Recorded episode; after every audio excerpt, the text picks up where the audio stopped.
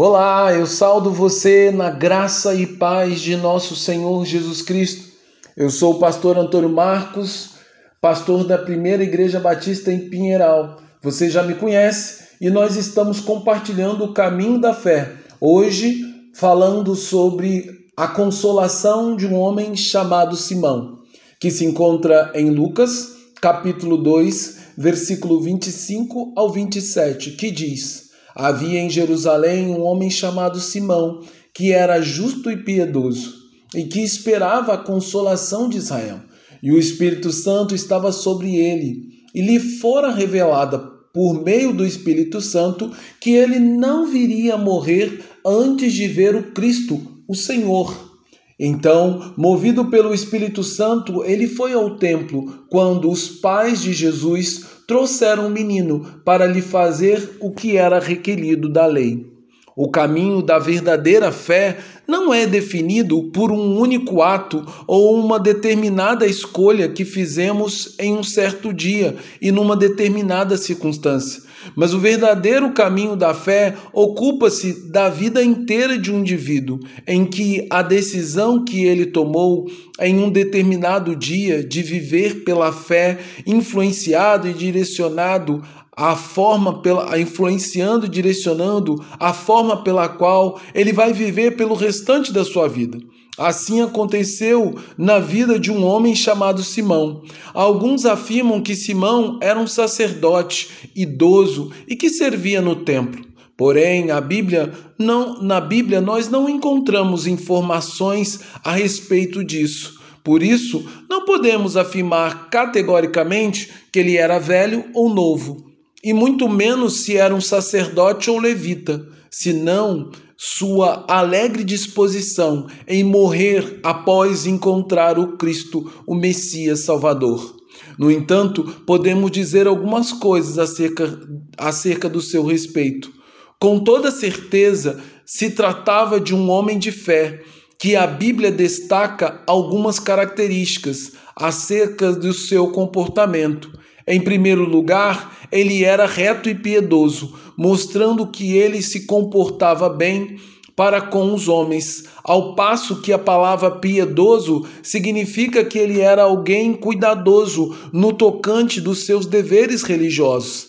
Em segundo lugar, a Bíblia diz que ele esperava a consolação de Israel, que é um outro nome para se referir à vinda do Senhor Jesus. Assim, Simão era um homem movido pela esperança nas promessas divinas acerca da vinda do Filho de Deus, que traria redenção não somente para o povo de Deus, como também para o mundo inteiro. Para este homem de fé, a vinda do Messias significava a consolação de Israel. E por último, e mais importante, a Bíblia diz que Simão era um homem em quem o Espírito Santo estava sobre ele. Isso significa uma presença contínua. Porém, lemos que naquela época o Espírito vinha sobre as pessoas ocasionalmente e em ocasião especial, mas uma presença contínua era muito raro. Assim podemos ver o quão grande era a fé de Simão e o quão especial e quão profundo era o seu relacionamento para com Deus, a ponto do Senhor revelar a Simão que ele não morreria antes de ver aquele que era o consolador do mundo porque traria libertação ao mundo de seu maior algoz, que é o pecado, e salvação daquilo que é nosso maior castigo, que é a morte e, consequentemente, o inferno. Por isso, quando Simão, o homem de fé, que era munido do Espírito Santo, viu o menino Jesus que estava nos braços de seus pais, ele foi tomado de uma grande felicidade e então podemos dizer que o caminho da fé é um caminho que nos leva a uma felicidade que o mundo jamais conseguirá nos conceder, porque é a alegria de quem viu a Jesus e assim encontrou refrigério e consolo eterno para a sua alma e permanente para o seu coração. Assim, Simão, homem de fé, ao encontrar a consolação que apenas Jesus pode dar, louvou ao Senhor com grande alegria e teve paz para dizer a Deus que agora, através de Jesus, ele finalmente estava pronto para morrer e estar junto do Pai pois somente agora, através da pessoa de Cristo, ele tinha plena certeza que seus pecados haviam sido remidos, ou seja, perdoados, e todos aqueles que antes estavam perdidos por causa dos em Cristo, assim como Simão, estão salvos e aptos para estar diante da presença gloriosa de Deus, caso creiamos e caso vivamos pelaquilo que cremos.